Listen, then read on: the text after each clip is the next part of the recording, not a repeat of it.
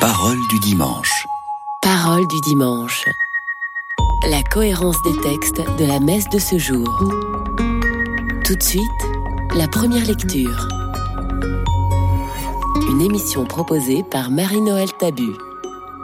Lecture du livre du prophète Malachie. Voici que vient le jour du Seigneur, brûlant comme la fournaise. Tous les arrogants, tous ceux qui commettent l'impiété seront de la paille. Le jour qui vient les consumera, dit le Seigneur de l'univers. Il ne leur laissera ni racines ni branches. Mais pour vous qui craignez mon nom, le soleil de justice se lèvera. Il apportera la guérison dans son rayonnement.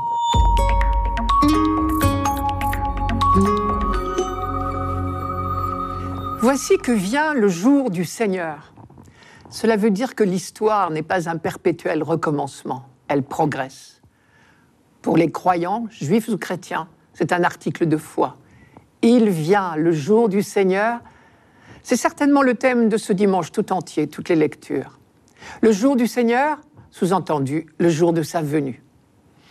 Évidemment, selon l'idée que l'on se fait de Dieu, on va soit redouter, soit attendre impatiemment sa venue. Le croyant, lui, attend impatiemment, ardemment, activement cette venue du jour du Seigneur. Car lorsqu'on a compris une fois pour toutes que Dieu est Père, l'annonce de la venue du jour de Dieu est une bonne nouvelle. L'image employée par Malachie est celle du soleil. Voici que vient le jour du Seigneur, brûlant comme la fournaise. Il ne faut surtout pas entendre cette phrase comme une menace, car le livre de Malachie commence par une déclaration d'amour de Dieu. Je vous aime, dit le Seigneur. Et une autre, je suis Père. Et le texte que nous venons d'entendre est de la même veine, une fournaise. Mais quelle image superbe pour dire l'incandescence de l'amour infini. Cette image de fournaise, nous la retrouvons dans l'Évangile. Par exemple, notre cœur n'était-il pas tout brûlant? se redisaient tout émus les deux disciples d'Emmaüs après leur rencontre avec le ressuscité, c'est chez Luc. Et il est vrai que les images de lumière et de chaleur nous viennent spontanément pour exprimer l'amour qui envahit parfois notre cœur. Alors, quand viendra pour chacun de nous le jour de la grande rencontre, c'est dans l'océan brûlant de l'amour de Dieu que nous serons plongés. Que pourrions-nous craindre? Il suffit de nous rappeler les premières lignes de Malachie. Je vous aime, dit le Seigneur. Nous serons bien exposés tout entiers, mais c'est au soleil de l'amour. Et que peut faire celui qui n'est qu'amour, sinon aimer Et aimer de préférence ce qui est exposé, pauvre, nu, sans défense. C'est le merveilleux sens du mot miséricorde, un cœur attiré par la misère. Et miséreux, nous le sommes. Indiscutablement. Alors le cœur de Dieu nous est acquis. N'empêche que Malachie parle bien ici de jugement. Mais là encore, l'image du soleil est suggestive. On sait bien que le soleil est tantôt brûlant, dangereux, tantôt au contraire bienfaisant. Il apporte, selon les cas, brûlure ou guérison. C'est ce que nous appelons l'ambivalence du soleil. Son action est double. Dans le domaine de la santé, par exemple, il aggrave certaines maladies, le cancer par exemple, il en guérit d'autres. Avant la découverte des antibiotiques, vous le savez bien, on employait l'héliothérapie dans le traitement de certaines tuberculoses. Eh bien, pour le soleil de Dieu dont parle Malachie, c'est la même chose. Rien n'échappe à sa lumière. Pas question de nous montrer sous le jour le plus avantageux. Aucune tâche, aucune imperfection ne restera dans l'ombre. Nous voilà exposés sans défense, semble-t-il, au regard de Dieu, le souverain juge. C'est notre vie tout entière, notre être tout entier qui sera exposé au soleil purificateur. Il brûlera les uns, guérira les autres. Le jugement de Dieu révélera ce que nous sommes en vérité. Sommes-nous arrogants, comme dit Malachie, hommes au cœur sec? Alors nous verrons ce que nous sommes en réalité, de la paille qui sera emportée dans l'incendie. Sommes-nous humbles devant Dieu, craignant son nom, c'est-à-dire attendons tout de lui comme le publicain de l'autre jour, par exemple, alors nous serons comblés. Reste une question de taille. Comment savoir de quelle catégorie nous sommes tant qu'il est encore temps?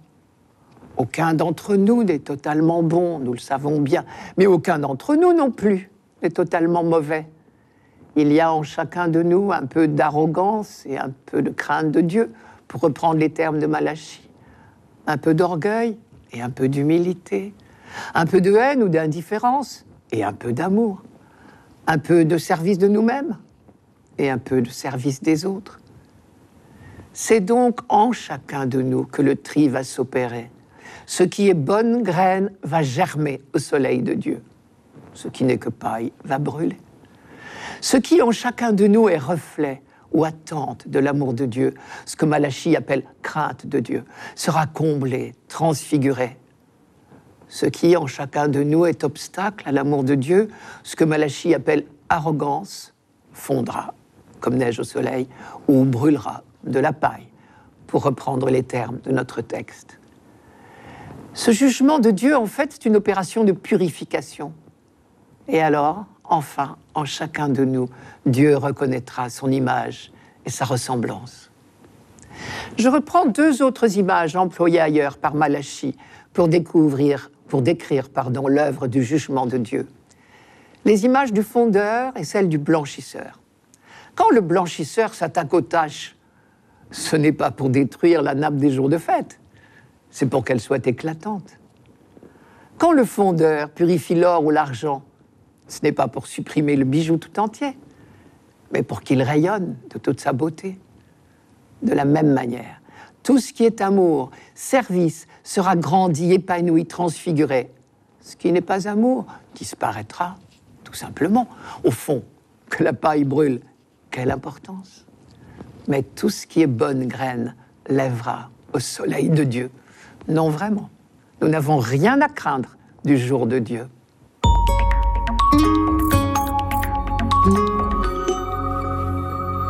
Radio Notre-Dame.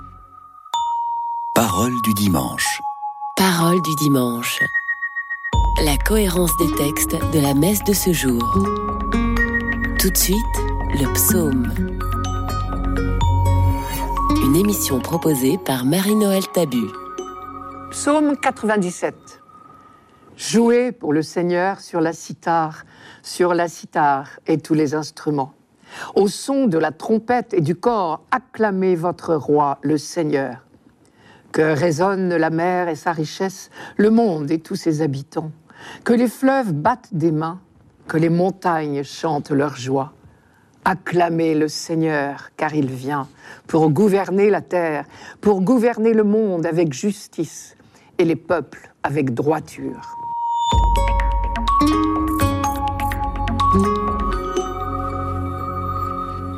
Ce psaume nous transporte en pensée déjà à la fin du monde.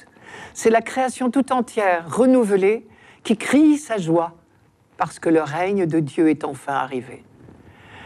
J'ai dit la création tout entière, car je lis dans ce psaume la mer et sa richesse, le monde et ses habitants, les fleuves, les montagnes. Saint Paul dit bien dans la lettre aux Éphésiens que c'est le projet de Dieu depuis toujours. Je cite de réunir l'univers entier. Tout réunir. La création, c'est-à-dire le cosmos et les créatures. Et le mot réunir est à prendre au sens fort d'union. Le projet de Dieu de toute éternité, c'est l'harmonie entre tous. Et dans ce psaume, on le chante comme s'il était déjà réalisé. La mer et toutes les créatures aquatiques résonnent, s'associent au son de la trompette et du corps. Les fleuves battent des mains, les montagnes chantent leur joie. Malheureusement, c'est encore un rêve, bien différent de la réalité qu'on connaît. Que ce soit entre les éléments et l'homme, entre les animaux ou entre les hommes eux-mêmes, on assiste à des luttes de toutes sortes, parfois une guerre sans merci. Où est passé notre beau rêve d'harmonie. Et où est passé le beau rêve de Dieu surtout? Mais parce que c'est le projet de Dieu, l'homme de la Bible sait que le jour viendra où le rêve sera réalisé. À toutes les époques, c'est le rôle des prophètes de raviver cette espérance. c'est le rôle des psaumes aussi, de nous faire inlassablement répéter nos motifs d'espérance. Et ici, dans ce psaume 97, on chante le règne de Dieu. Et cela signifie rétablissement de l'harmonie universelle. Et après tant de rois décevants au nord comme au sud du pays, après tant d'injustices de toutes sortes, un règne de justice et de droiture va commencer. Et si on le chante déjà, c'est par anticipation. En chantant cela, on imagine déjà, parce qu'on est sûr qu'il viendra, le jour où Dieu sera vraiment le roi de toute la terre, c'est-à-dire reconnu par toute la terre. Acclamez le Seigneur, car il vient pour gouverner la terre, pour gouverner le monde avec justice et les peuples avec droiture. C'est Isaïe qui parlait du règne du Messie en disant La justice sera la ceinture de ses hanches et la fidélité le baudrier de ses reins. Isaïe chapitre 11. Isaïe parlait au futur, et cette fois, le psaume parle au présent. Nous en avions lu les premiers versets il y a quelques semaines, je vous les rappelle. Chantez au Seigneur un chant nouveau, car il a fait des merveilles. Par son bras très saint, par sa main puissante, il s'est assuré la victoire. C'était au passé. On rappelait les hauts faits de Dieu en faveur de son peuple, c'est-à-dire l'exploit de la sortie d'Égypte d'abord, puis toute la présence de Dieu auprès de son peuple au milieu de toutes les péripéties de son histoire. Mais ici, le psaume parle au présent. Acclamez votre roi, le Seigneur. Acclamez le Seigneur, car il vient pour gouverner la terre, pour gouverner le monde avec justice et les peuples avec droiture. Car c'est l'expérience du passé, justement, qui permet à Israël d'anticiper l'avenir. Dieu a fait ses preuves, en quelque sorte. De la même manière qu'il a délivré son peuple de la servitude en Égypte, il délivrera l'humanité de toutes les chaînes qui l'emprisonnent, celles de la haine et de l'injustice. On peut donc déjà acclamer le règne de Dieu comme accompli, parce qu'on sait, sans aucune hésitation possible, que ce n'est qu'une affaire de délai. C'est le psaume 89 qui dit Mille ans à tes yeux sont comme hier, un jour qui s'en va, comme une heure de la nuit. Et Saint Pierre reprend à peu de choses près les mêmes termes. À des chrétiens qui s'impatientent devant la longueur du délai de la venue du royaume, Pierre répond Il y a une chose, en tout cas, mes amis, que vous ne devez pas oublier. Pour le Seigneur, un seul jour est comme mille ans, et mille ans comme un jour. Non, le Seigneur ne tarde pas à tenir sa promesse, alors que certains d'entre vous prétendent qu'il a du retard. Mais il fait preuve de patience envers vous. C'est dans la deuxième lettre de Pierre. On retrouve ici un écho des promesses de Malachie que nous entendons ce dimanche en première lecture. Voici que vient le jour du Seigneur, brûlant comme une fournaise. Pour vous qui craignez mon nom, le soleil de justice se lèvera, il apportera la guérison dans son rayonnement. Ceux qui chantent ce psaume attendent avec impatience sa venue, son rayonnement, comme dit Malachie. À l'époque où ce psaume a été composé, c'est le peuple élu tout seul qui chantait au temple de Jérusalem Acclamez le Seigneur, terre entière, acclamez votre roi, le Seigneur.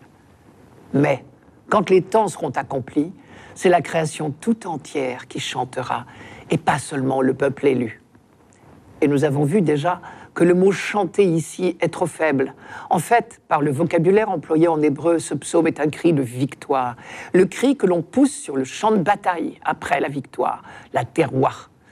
Mais dans les cieux nouveaux et la terre nouvelle que Dieu va créer, ce cri de victoire va se transformer.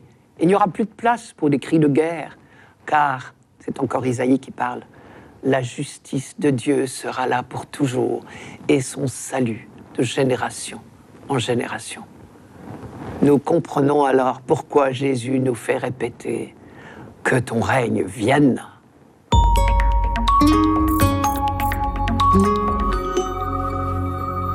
Radio Notre-Dame.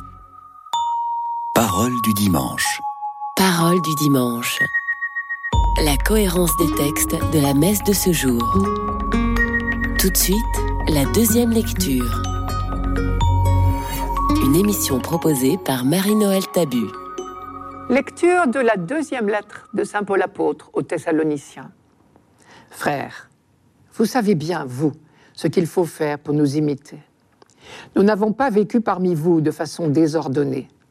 Et le pain que nous avons mangé, nous ne l'avons pas reçu gratuitement. Au contraire, dans la peine et la fatigue, nuit et jour, nous avons travaillé pour n'être à la charge d'aucun d'entre vous.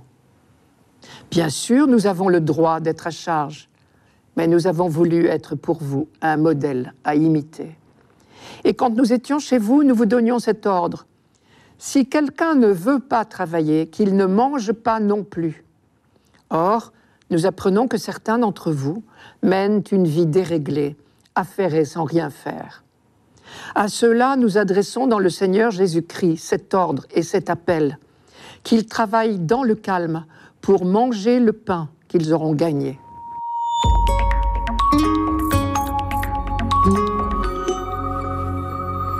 Si quelqu'un ne veut pas travailler, qu'il ne mange pas non plus. Voilà une phrase que Saint Paul ne redirait certainement pas telle qu'elle aujourd'hui. Ceux qui ont la chance d'avoir du travail, c'était le cas de Saint Paul, n'oseraient jamais dire une chose pareille aux millions de chômeurs d'aujourd'hui. On a là une fois de plus la preuve qu'il ne faut jamais sortir une phrase biblique de son contexte. Le contexte aujourd'hui, c'est le chômage de trop de gens de bonne volonté dont les compétences, le savoir-faire sont inutilisés. Le contexte à l'époque de Saint Paul était tout autre.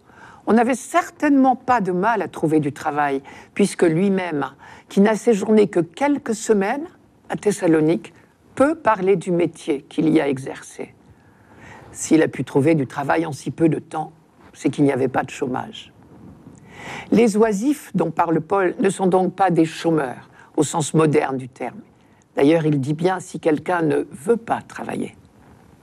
Mais vous vous rappelez que Paul partait en guerre contre ceux qui prétextaient la venue imminente du royaume de Dieu pour se mettre en vacances. Paul, lui, pratiquait donc un métier manuel, celui de tisseur de toiles de tente. Les toiles étaient tissées en poils de chèvre. C'était une technique qu'il avait apprise en Cilicie, sa patrie natale, c'est-à-dire le sud-est de la Turquie actuelle. Les poils de chèvre devaient produire une toile plutôt rugueuse, et notre mot silice, pour désigner un vêtement de pénitence, vient de là. Ce n'était pas un métier glorieux. Dans le monde grec, on avait plus de considération pour les artistes ou les intellectuels. Tandis que les rabbins, au contraire, ne dédaignaient pas les métiers manuels. Et la phrase si quelqu'un ne veut pas travailler, qu'il ne mange pas non plus, Paul ne l'a pas inventée. Elle était courante dans les milieux rabbiniques. Le métier de Paul n'était pas lucratif non plus. Il n'a pas dû gagner grand-chose, puisqu'il a dû travailler nuit et jour. Il dit dans la peine et la fatigue, nuit et jour, nous avons travaillé pour n'être à la charge d'aucun d'entre vous. Et encore, malgré ce travail incessant, il ne subvenait à ses besoins que grâce à un complément envoyé par ses amis de la ville de Philippe. C'est la lettre aux Philippiens qui nous l'apprend. C'est cet acharnement au travail qui autorise Paul à en parler à ceux qui se contentent de l'oisiveté, sous prétexte que le Christ ne va pas tarder à revenir. Nous avons déjà eu l'occasion de voir que tout convaincu que le royaume était déjà commencé avec Jésus-Christ, les chrétiens de Thessalonique avaient perdu leur motivation pour leur travail quotidien. Il est vrai que si le Christ devait revenir dans quelques semaines ou quelques mois, on se poserait la question du bien fondé de beaucoup de nos occupations. Les Thessaloniciens en étaient là.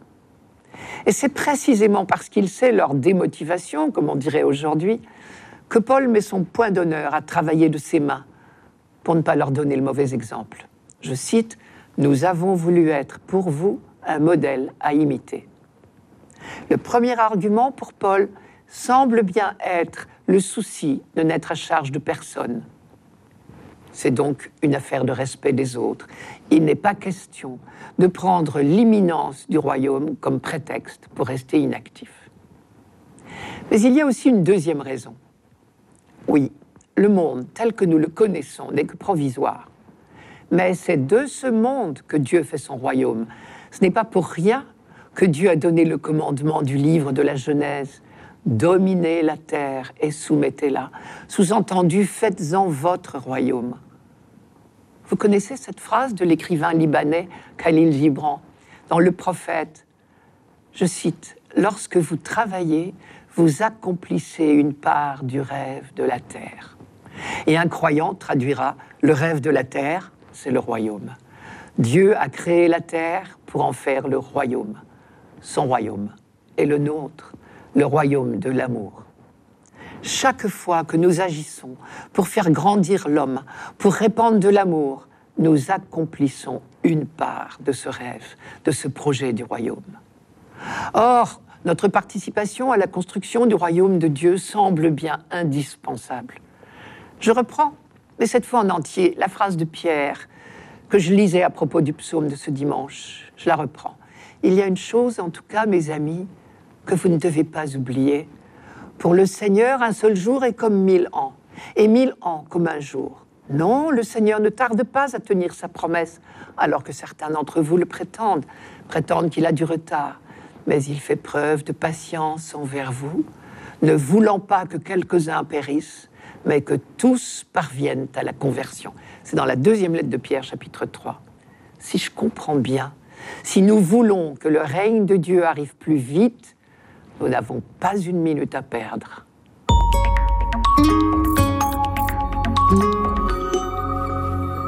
Radio Notre-Dame. Parole du dimanche. Parole du dimanche. La cohérence des textes de la messe de ce jour. Pour finir, l'Évangile. Une émission proposée par Marie-Noël Tabu. Évangile de Jésus-Christ selon Saint Luc. En ce temps-là, comme certains disciples parlaient du temple, des belles pierres et des ex-voto qui le décoraient, Jésus leur déclara Ce que vous contemplez, des jours viendront où il n'en restera pas pierre sur pierre, tout sera détruit. Il lui demandait, Maître, quand cela arrivera-t-il et quel sera le signe que cela est sur le point d'arriver? Jésus répondit, Prenez garde de ne pas vous laisser égarer, car beaucoup viendront sous mon nom et diront, C'est moi, ou encore, Le moment est tout proche. Ne marchez pas derrière eux. Quand vous entendrez parler de guerres et de désordres, ne soyez pas terrifiés il faut que cela arrive d'abord, mais ce ne sera pas aussitôt la fin. Alors Jésus ajouta, On se dressera nation contre nation, royaume contre royaume. Il y aura de grands tremblements de terre, et en divers lieux des famines et des épidémies. Des phénomènes effrayants surviendront, et de grands signes venus du ciel. Mais avant tout cela, on portera la main sur vous, et l'on vous persécutera on vous livrera aux synagogues et aux prisons. On vous fera comparaître devant des rois et des gouverneurs à cause de mon nom. Cela vous amènera à rendre témoignage. Mettez-vous donc dans l'esprit que vous n'avez pas à vous préoccuper de votre défense. C'est moi qui vous donnerai un langage et une sagesse à laquelle tous vos adversaires ne pourront ni résister ni s'opposer. Vous serez livrés même par vos parents, vos frères, votre famille et vos amis et ils feront mettre à mort certains d'entre vous. Vous serez détestés de tous à cause de mon nom, mais pas un cheveu de votre tête ne sera perdu. C'est par votre persévérance que vous garderez votre vie.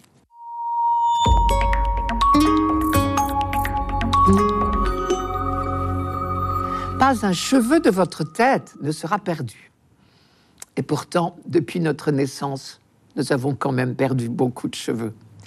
C'est bien la preuve qu'il ne faut pas prendre ces expressions au pied de la lettre.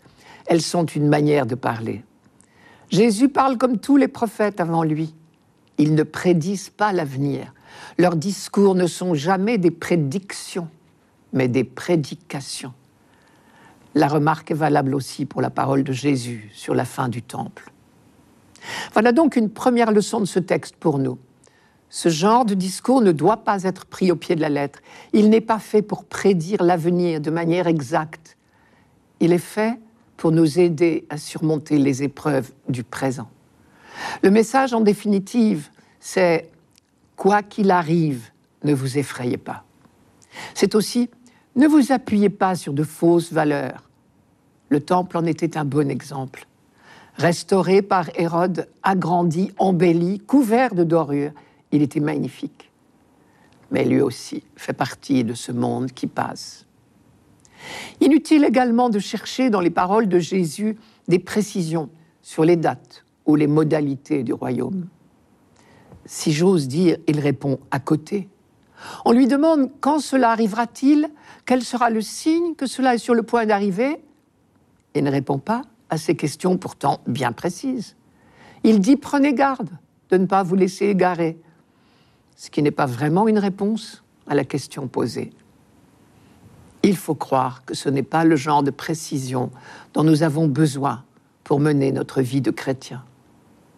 Ailleurs, il dira qu'il ne lui appartient pas, même à lui, le Christ, de connaître ces choses-là. Mais il nous dit très clairement quelle doit être notre attitude. Une attitude de confiance que rien n'ébranle, ni les catastrophes, ni les persécutions. Et si j'entends bien, les persécutions viendront vite. Jésus décrit des catastrophes et il dit, mais avant tout cela, on portera la main sur vous et l'on vous persécutera. On vous livrera aux synagogues et aux prisons. On vous fera comparaître devant des rois et des gouverneurs à cause de mon nom. Et un peu plus bas, vous serez détestés de tous à cause de mon nom. Et Luc l'évangéliste sait à quel point c'est venu vite, effectivement. D'Étienne à Paul, en passant par Jacques et tant d'autres. Persécution de la part des Juifs d'abord, puis des Romains. La parole qui suit, nous la connaissons bien. Mettez-vous dans l'esprit que vous n'avez pas à vous préoccuper de votre défense. C'est moi qui vous donnerai un langage et une sagesse à laquelle tous vos adversaires ne pourront ni résister, ni opposer la moindre résistance ou contradiction. Cela ne veut pas dire que les chrétiens persécutés échapperont forcément à leurs persécuteurs. Certains mourront, Jésus le dit bien, ils feront mettre à mort certains d'entre vous. Et il ajoute, pas un cheveu de votre tête ne sera perdu. Ce qui veut dire que tout notre être, corps et âme, est dans la main de Dieu. À travers la mort même, nous sommes assurés de rester vivants de la vie de Dieu. Et quelles que soient les persécutions, la parole de Dieu poursuivra sa course, comme dit Saint Paul. Dans les perturbations du monde, ensuite, seule une confiance tenace nous évitera les égarements et nous évitera aussi de nous laisser effrayer, quels que soient les événements. Et Jésus cite les tremblements de terre, les épidémies, les faits terrifiants, les guerres. Et c'est notre assurance même, notre sérénité, notre tranquillité, le fait de ne pas nous laisser effrayer, qui sera un témoignage. Il faut garder en tête cette phrase de Jésus que Saint Jean a retenue. Confiance, j'ai vaincu le monde. Et Saint Paul le dit aussi à sa manière, vous connaissez ce texte, je terminerai par là. Ni la mort, ni la vie, ni les anges, ni les dominations, ni le présent, ni l'avenir, ni les puissances, ni aucune autre créature, rien ne pourra nous séparer de l'amour de Dieu manifesté en Jésus-Christ, notre Seigneur. C'était Parole du dimanche, une émission présentée par Marie-Noël Tabu. Rendez-vous dimanche prochain.